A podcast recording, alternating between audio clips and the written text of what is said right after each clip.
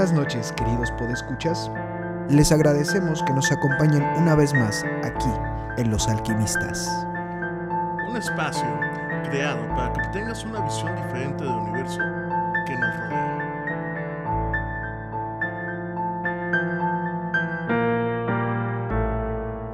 Buenas noches, tardes y días, queridos y sensuales podescuchas.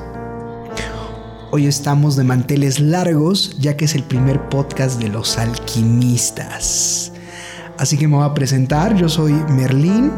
Les presento a mi compañero Dante. Hola, ¿cómo están todos? Buenas noches, mañanas, tardes, en el hotel, en el, en el baño, en el auto, en una zanja, echando pasión. Con su no sugar sé, con mami, su su sugar cougar, daddy. su cougar también. Ah, claro, Es una cougar. un cougar o una Sí, cougar. o- Exactamente, o sea, puede ser muchos aspectos, hermano. en sea, alguno de estos cuartos de, de pasión como tipo este 50 sombras de Grey también, si nos están escuchando ahí. Ya te fuiste a lo pinche comercial, güey. Pues ¿Cuáles 50 hombres de Grey, güey? El Marqués de Sade, güey. Ah, bueno, está.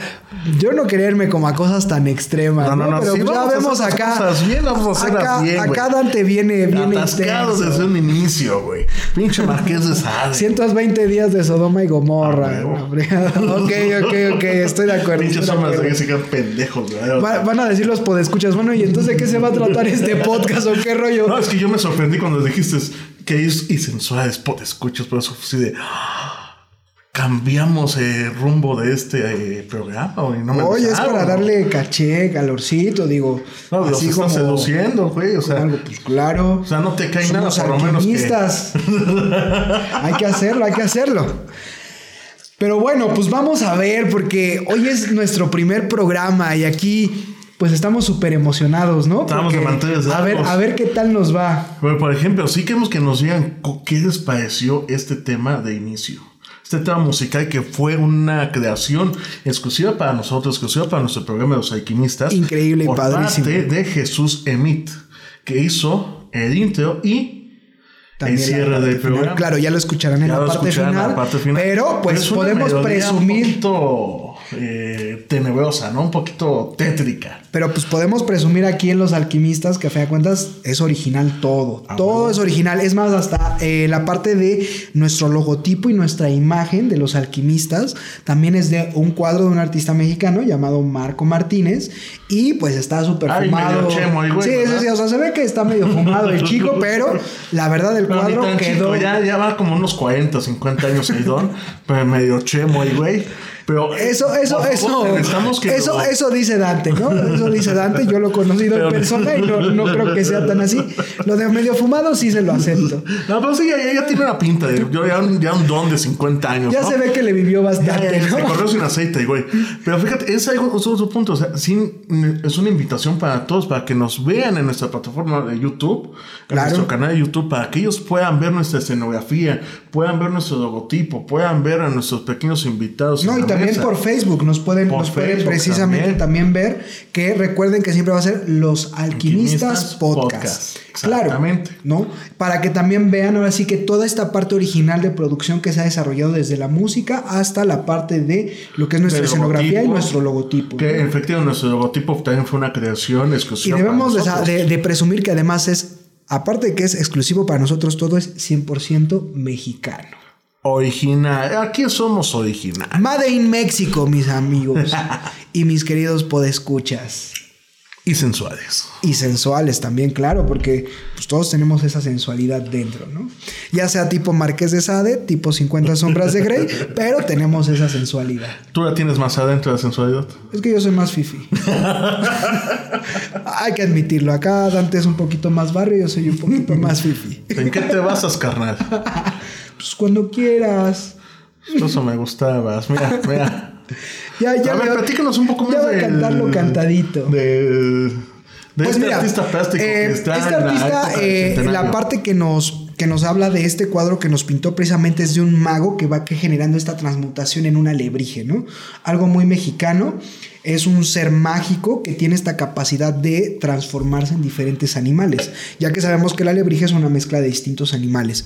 Entonces, precisamente este artista pues nos da esta pieza para nosotros, porque como alquimistas, pues realmente vamos con ese proceso, ¿no? De transmutación y transformación a este asunto. Oye, güey, ¿cuánto te pagó el artista, güey?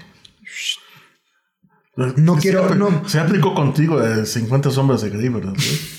A huevo que sí. Es artista, chavo, no tienen a veces tanto varo, así que no. Ya te dije que soy fifi, entonces no, no ¿Te me llega al precio. No, a su cobachita? sí, no, no me llega al precio, chavo. Soy fifi, o sea, soy de, soy de cosas de seda y así. de Pero podemos decir también, si, si gustan una creación o ver más exposiciones de nuestro queridísimo artista, con mucho gusto también. Vamos Igual a datos como contacto. Ajá, y búsquelo como Martínez en su en Facebook y también de nuestra eh, de nuestro músico también, también si si desean alguna composición o algo composición por parte de nuestro queridísimo Jesús, Jesús Imit, también es, pueden hacer, es un artista, es un músico muy Joven mexicano. mexicano. Exactamente. Él sí es joven. Él sí es joven, exactamente. Nosotros no. Tú menos. Te recuerdo que tú eres más viejo que yo. por meses, por meses. Pero eres viejo, güey. Por meses. Viejo. Y tengo más cabello. Yo, yo nací en el solsticio de la primavera con la chingana energía. Acá pues ya está en la parte cúspide, o sea, en la, en la parte viejita, en el otoño, cuando ya todo, ya todo va para abajo. Entonces, sí hay diferencias, hay diferencias.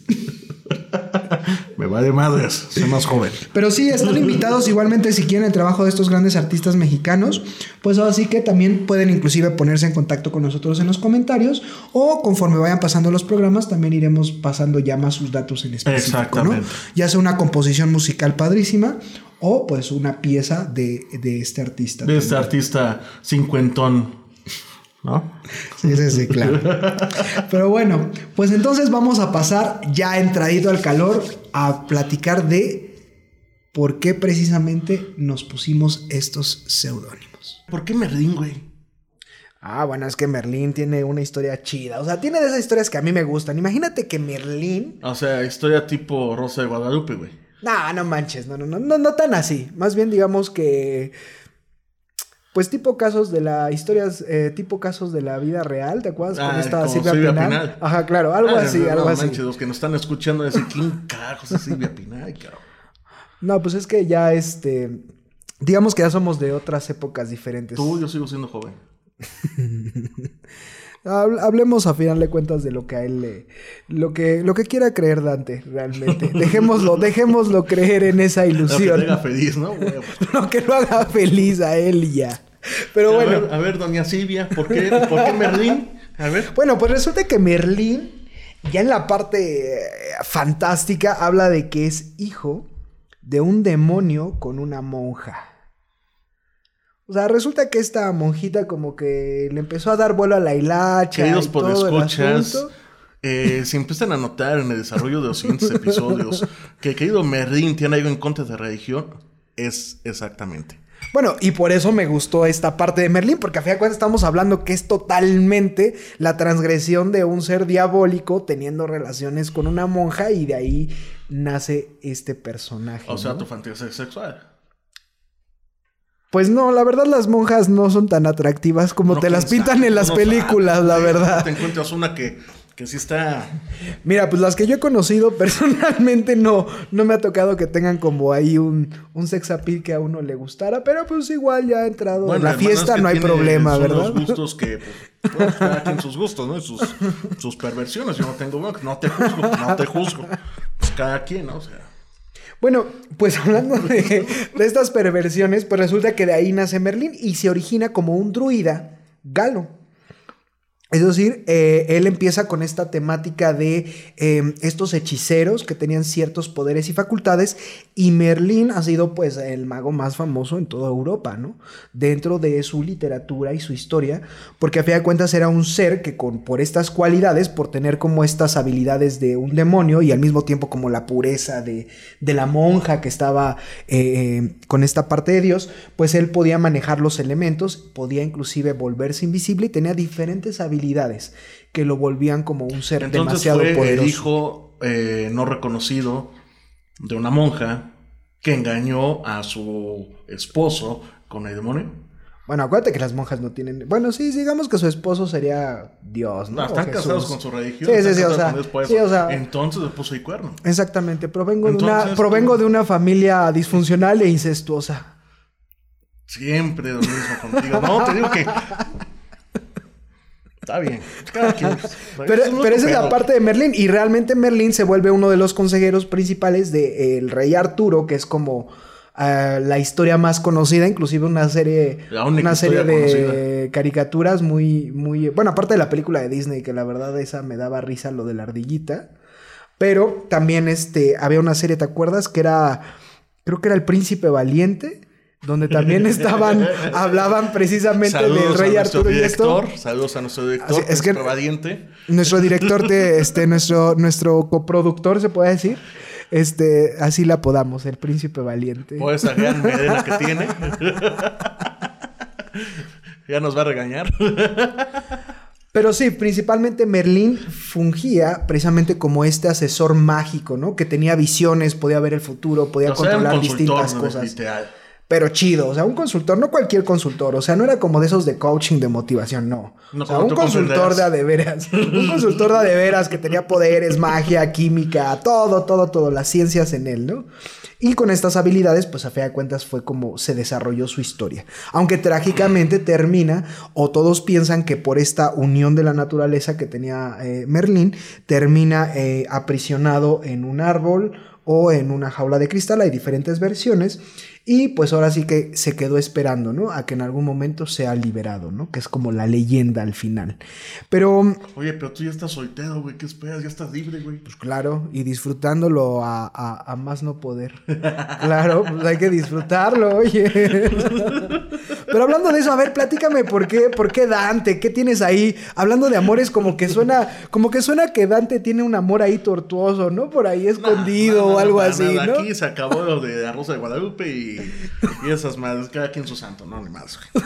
No, mira, mira, más- Pero miren, miren cómo desvía el tema, ¿eh? Desvían el tema, Obvio. porque hablamos que el creador de la Divina Comedia, pues por ahí. es. Efectivamente, el nombre es en base a Dante Alighieri, poeta italiano. Un poeta italiano creador, efectivamente, de la Divina Comedia. Y este, ese, este autor en específico, yo lo quise adoptar como seudónimo, porque fue en, base a esa transición del ámbito de la literatura, entre el ámbito medieval y renacentista. Claro, nada, que- nada que ver con proyecciones personales. No, ninguno. Ah, ok, perfecto, entendido. Que hay que nuestros queridos y sensuales por escuchas o lo vayan adivinando. o sea. Conforme vayan, escuchando, porque también es, un ambiente terapéutico, ¿no? De pronto van a ver proyecciones acá de Dante, de la vida cotidiana o de Merlina y este, sacando sus, traumas existenciales, ¿no? Pero no, ya, ya, este, ya perdimos este, por este momento a Dante. Nos vamos a, a, este, a espacios técnicos. Pero, este. Sí, lo que sí vamos a, a manejar y me gustaría, platícanos un poquito más de Dante, a ver cómo. Porque digo, todos conocemos la Divina Comedia, ¿no? Conocemos el show de Marco Aurelio, de todos estos personajes, ¿no? Que se, que se internan al infierno, ¿no? Y es quien nos da una descripción como más pues más específica y más, y más interesante sobre el infierno, ¿no? Hasta hay cultos y todo un rollo respecto a esa literatura. sí, sí, no, no, no, pero aquí no, no nada que ver. Fíjate que Dante principalmente eh, dedicaba su tiempo a, a luchas políticas. O sea, era, era acá todo un, todo un amlover. de su tiempo, de su O tiempo. sea, me mentaste la madre. güey. Me mentaste la madre, güey. O sea, ¿yo qué te he hecho, güey? ¿Eh? Pinche creación incestuosa. O sea, Bueno, bueno. no, no, no, no. no, No es por yo, pero luego lo ven ahí con su playerita en los mítines y todo ese asunto. ¿verdad? No me mandan cosas para firmar por internet, güey. Tú dirás, cabrón. Oye, hay que encarcelar a los presidentes. No, eso Perdón que me ría, sentido, pero ¿eh? es que también, Eso tiene un doble también, sentido, es- hermano. también da risa eso porque pues... Pues mira, los políticos siempre se van a proteger entre ellos, pero dejemos de política y platícanos más de Dante, porque No, pues si es que no, tú, me, tú me empezaste a atacar, güey. si no el podcast va, a acabar en mucho. otra, va a acabar en pleito aquí. Exactamente. Mira, fíjate que efectivamente Dante, Dante Alighieri, efectivamente fue creador de la Divina Comedia. También eh, escribió varios libros acerca de filosofía. Escribió también, obviamente, de política. Y estos se dan en latín también. Ok, entonces era todo un pensador. Exactamente, tiempo, ¿no? todo un renacentista. O sea, eh, terminando esa etapa de edad oscura, oscurantismo de iglesia, entramos a esa etapa de renacentismo, cuando ya empieza esa apertura y conocimiento y dejar de creer eh, babosadas de cósmico y misticismo, güey. Claro, pero también debemos de entender que hablando de esto con nuestro tema, los alquimistas de este podcast, lo que queremos dar a entender es ese punto medio, ¿no? Estamos hablando que vamos a tratar distintos temas, desde temas como fantasmas, vamos a tratar temas inclusive, este, de, pues, extraterrestres, vampiros, criaturas fantásticas, Licantropía. asesinos seriales, etc. Vamos a tener también en ocasiones invitados, algunos invitados incómodos también, pero los vamos a tener, que sería próximamente, espero. Claro, claro. Pero también la idea que nosotros queremos es precisamente entrar a esta parte de la alquimia, donde la alquimia tenemos esta mezcla, ¿no? Entre lo que es eh, la parte de la ciencia y todavía ese, ese aire de lo místico, de lo sobrenatural, ¿no? Del ocultismo, que es esta combinación. Y platícanos un poquito más, mi estimado Dante, sobre lo que es la alquimia, de favor. Ah, ya entramos en el tema, ¿me vamos a Claro, dejar de atacar, güey? Sí, sí, sí, ya, ya, ya, ya, ya, ya quitamos las rencillas personales, entonces No, pues me estás comencemos, atacando, güey, comencemos pues, a, a entrar más seriamente en, en- en el- nuestro tema. O sea, ya no me vas a atacar. No, ya no te sientas así. Ya no me siento agredido. No, ya no. No, ya no. Ok, seguro. Sí, sí, sí. ¿Me dejas continuar? Sí, adelante, continúa. Está madre. Te digo, cabrón. O sea, el que viene filoso es otro, güey. Pero bueno. ¿Cuál es el tema de química, verdad? No, no, La Y no quieren que lo ataque. es que me atacas, o sea, no, como, vamos de noche, güey, o sea. mal. No, mira, la alquimia significa realmente la unión entre el arte, la transmutación el cambio, pero es en base a cuestiones físicas y químicas, ¿sí?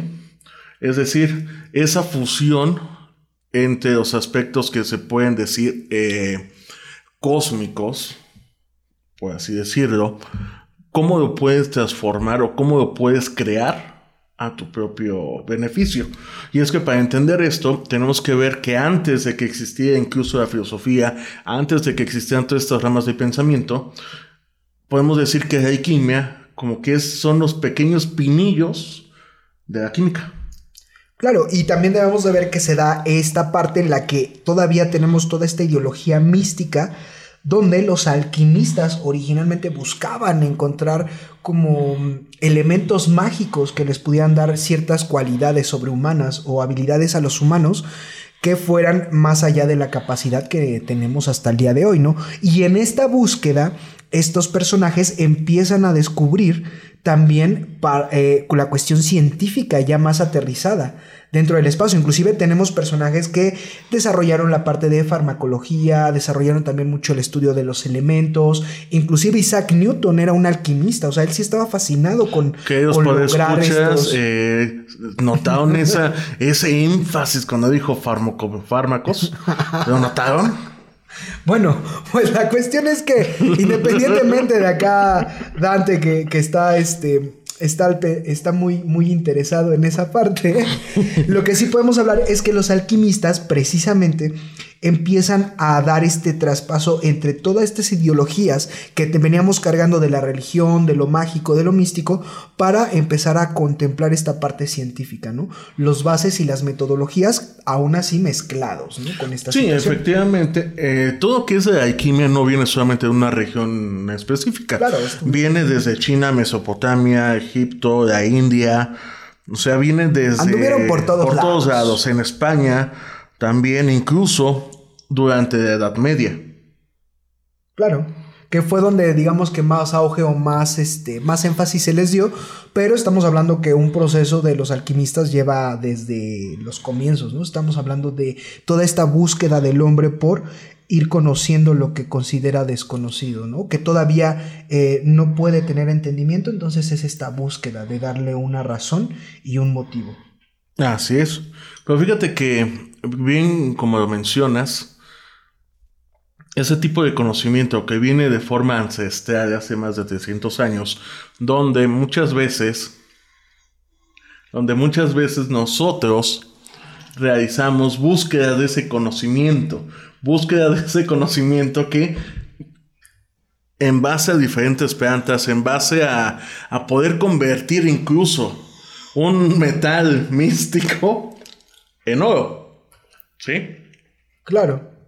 No, y es que, eh, por ejemplo, los alquimistas también buscaban generar el dominio sobre los elementos que ellos creían esenciales de la naturaleza, ¿no?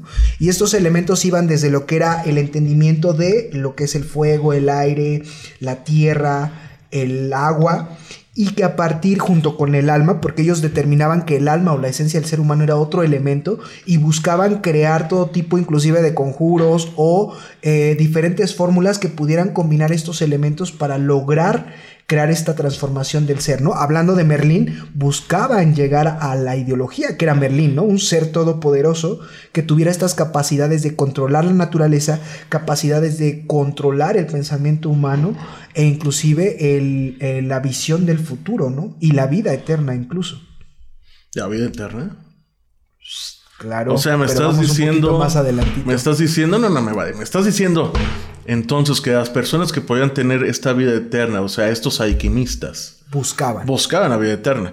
Yo, por ahí ahí, en algún documento, no sé dónde, ¿verdad? Que efectivamente se podía considerar a lo mejor incluso a Jesucristo como una alquimia, un alquimista. Pues yo no lo consideraría, yo consideraría a Jesús como más un hippie de su época. Un hippie, así, un hippie como lo conocemos, el amor y paz, era una época muy sangrienta, entonces pues lo mataron. Pues así de sencillo es como si ahorita metes a un hippie en la Edad Media, pues se lo van a echar al plato, ¿no? O nada más no, no le van a dar ni chance de expresar su amor y paz. Te van a dar tu, amor y paz, güey. Pero lo que me refiero es que en ese ámbito del cristianismo, esa dichosa piedra filosofal era como su santo Santo Grial. Claro, es que la piedra filosofal, hablando ya de que empiezan a trabajar estos elementos, e inclusive de forma química quieren como lograr esto, se enfocan a la famosa piedra filosofal, que ya lo hemos visto y la conocemos y hemos visto en Harry Potter. ¿Me vas a ver de Harry Potter, güey? Sí, o sea, o sea ya hemos visto o sea, ¿este podcast va a ser de películas? No, no, no, no es como tal, pero al final de cuentas son donde sí se ha tocado este tema, ¿no? Que a mí personalmente me gusta Harry Potter, para ser honestos. Y que te toquen el tema. Eso, eso, este. Es que fue muy subjetivo. O sea, los que, las personas que nos escuchan, los escuchas, como que se van a imaginar que haces cosas raras mientras ves Harry Potter, güey. No, no, no. No, me refiero a que lo que me gusta precisamente es como toda, toda esa parte, este, mágica y mística que te maneja, ¿no? Todo este mundo que se desarrolla a partir de. Y la piedra filosofal, que era la finalidad, que las dividen en dos, que es la roja, que es conocida o que la toca eh, la autora de Harry Potter o la pone dentro de esta literatura, y la otra que era blanca, ¿no? Una buscaba convertir cualquier metal posible en oro y otra en plata, Eso ya es más que nada...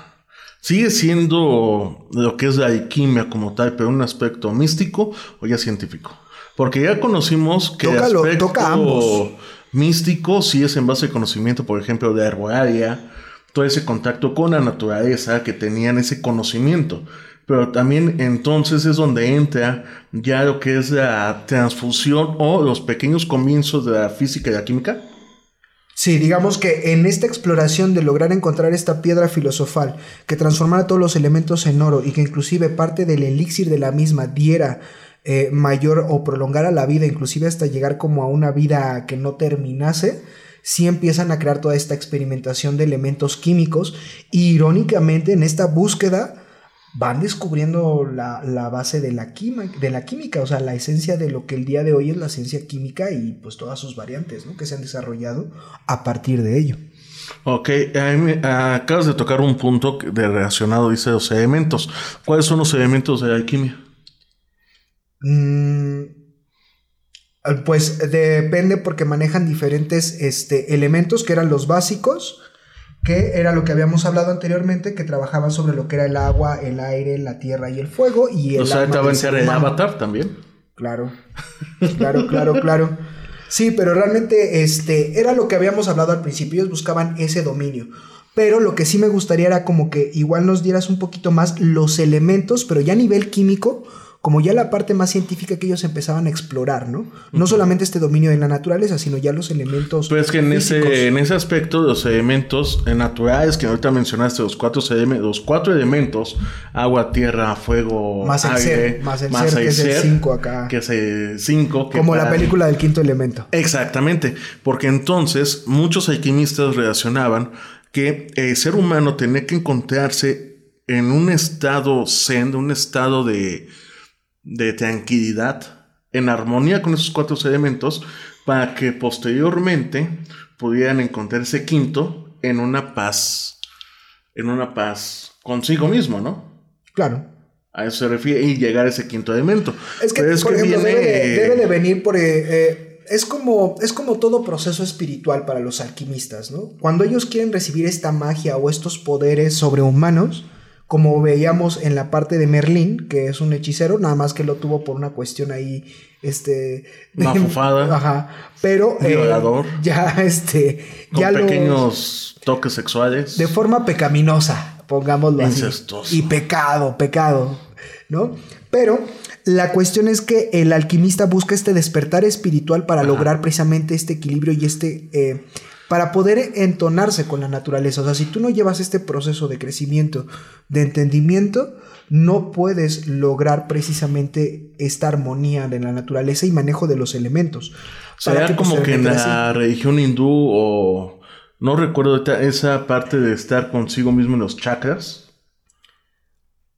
Mm, no, a lo mejor la parte de los hinduistas lo tocaban, pero sí, lograr ese equilibrio precisamente entre los siete chakras, que son, así que van variando dependiendo desde el que te lleva a la tierra hasta el que te lleva como al conocimiento cósmico. Entonces, esa siempre ha sido la búsqueda, ¿no? La búsqueda de ese conocimiento, de claro, buscar más allá, o sea, que el ser humano se encuentre en un estado eh, zen, por así decirlo, tranquilo, relajado ¿no? Que si te corrieron de tu trabajo, te va de madres. Sí, no al grado hippie, digámoslo así, pero sí al grado de que tú estés en un estado de vacío, estés abierto a la posibilidad y el conocimiento del universo fluya y te dé estas habilidades sobrehumanas, ¿no? Ok, ok, ok. Fíjate que también, bien como comentabas, existen otros elementos. Estos elementos son siete elementos, pero son conocidos como elementos planetarios. ¿Sí? Ok.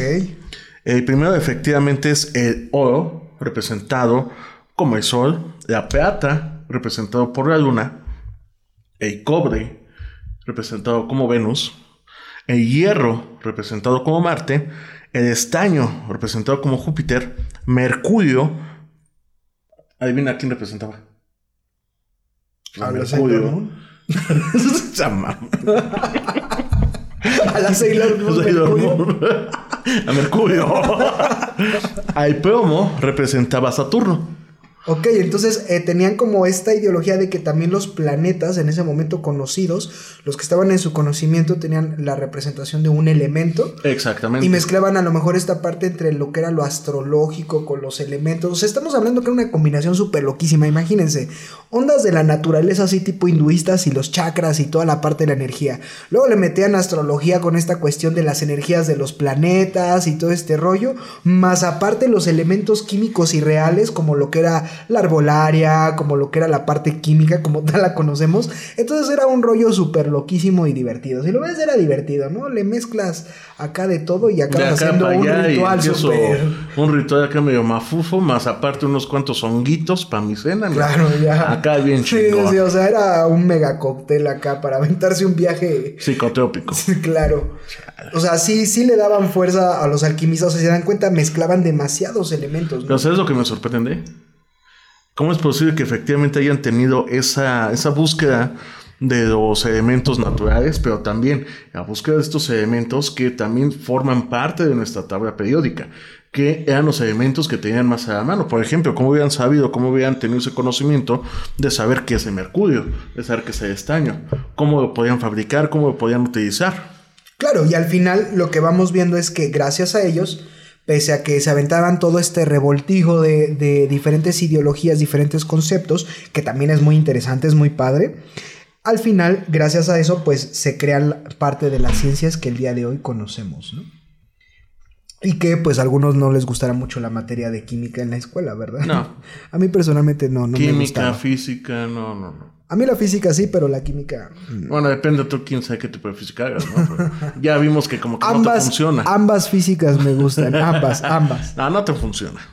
Pero bueno, ya este viene la siguiente parte que va a ser el top de los alquimistas.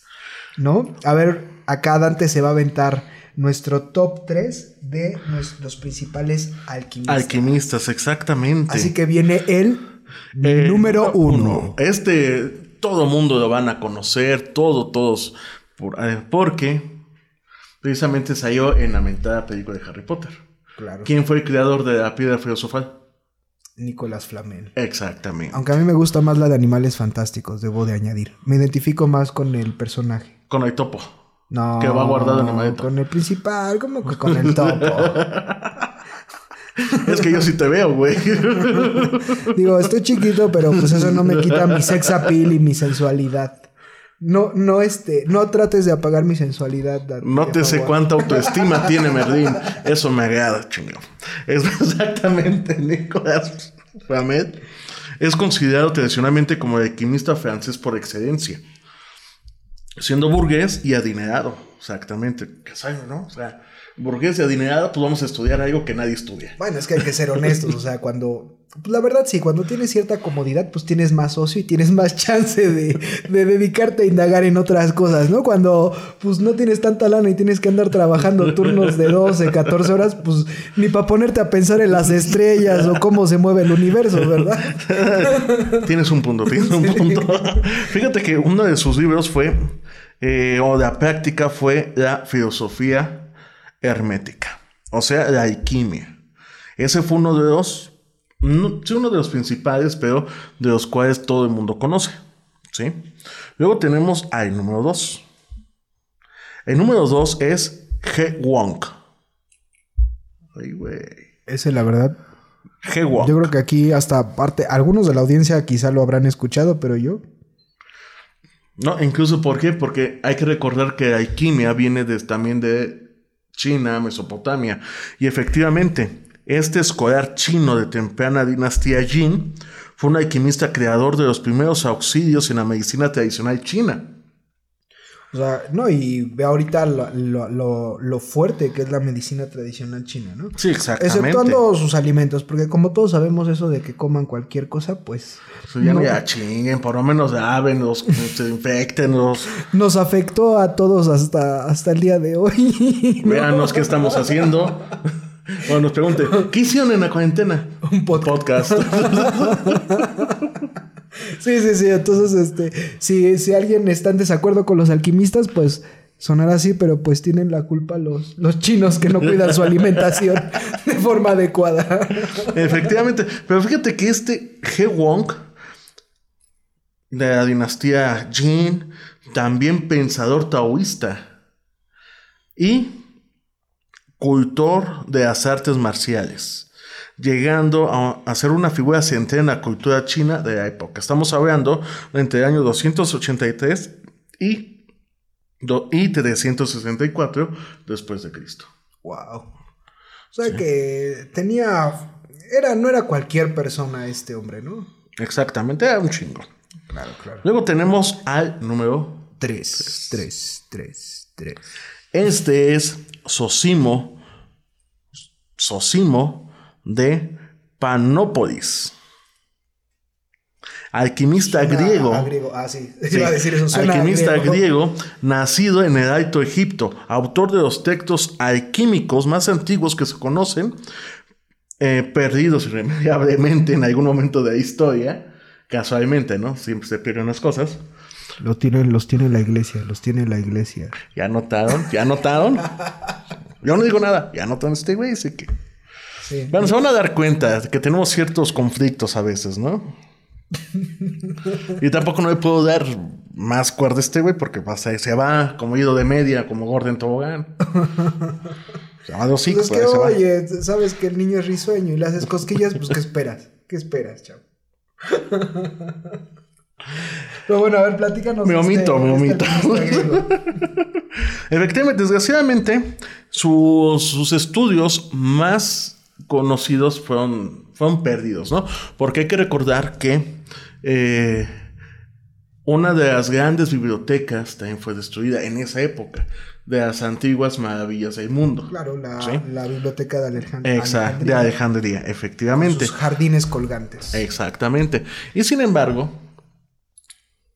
eh, se sabe de su existencia gracias a las traducciones de eh, o al árabe o por citas de sus, textos de sus textos perdón, en griego original. Claro, es que debemos de entender que en algún momento el Imperio Otomano fue eh, la cumbre del conocimiento y el desarrollo. Fueron quienes rescataron mucho de todo ese conocimiento perdido por toda esta ideología católica. Queda. Eh, fueron en su momento este, quienes rescataron todo ese conocimiento y fueron la cumbre del conocimiento del mundo, ¿no? Ya no te voy a discutir eso. Entonces. Este, pues ya vimos los, el top de los tres alquimistas. Por el día de hoy hemos llegado, yo creo que ya al final, porque si no ahorita este, Dante y yo nos vamos a agarrar un, un tiro fuerte. Entonces, para, para que la audiencia no le toque, no le toque escuchar este cómo Dante se queja o cuestiones así, o cómo, cómo, cómo Sí, sí, sobre todo. Di lo que te convenga, hermano. No te preocupes. Mira, no voy a decir nada. ¿Qué, qué chingón autoestima tienes, hermano? Puta, cuando crees que quiero ser como tú, güey, sin pedos, bueno, de estatura por lo menos ya vi que no, güey. Pero chingón, hermano. Sí, es que, es que debemos de aclarar, sí, sí, Dante tiene, tiene como unos más centímetros más que yo, si no es como medio metro, yo creo, más que yo. Pero bueno. Este, pues sería todo por esta noche, como ves. Nos, así No, que pues ya despediste, pues ya que quieres que te. Bueno, pues entonces nos despedimos de todos nuestros estimados y sensuales podescuchas. Donde sea que nos estén escuchando, en el baño, en el carro, en su recámara, donde quiera que estén y donde quiera que se encuentren.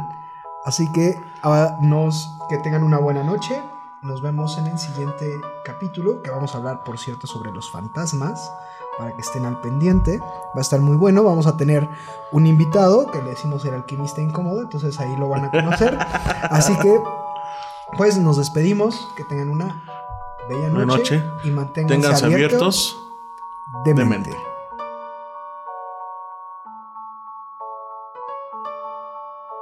Gracias por escucharnos. Los esperamos el siguiente sábado en punto de las 9 de la noche. Recuerden seguirnos y mandar sus comentarios a nuestra página de Facebook, Los Alquimistas Podcast. También pueden vernos por en nuestro canal de YouTube, igualmente, Los Alquimistas Podcast, y escucharnos por las plataformas de Spotify, Breaker, Pocket Cast y Radio Republic. Manténganse abiertos. Demente.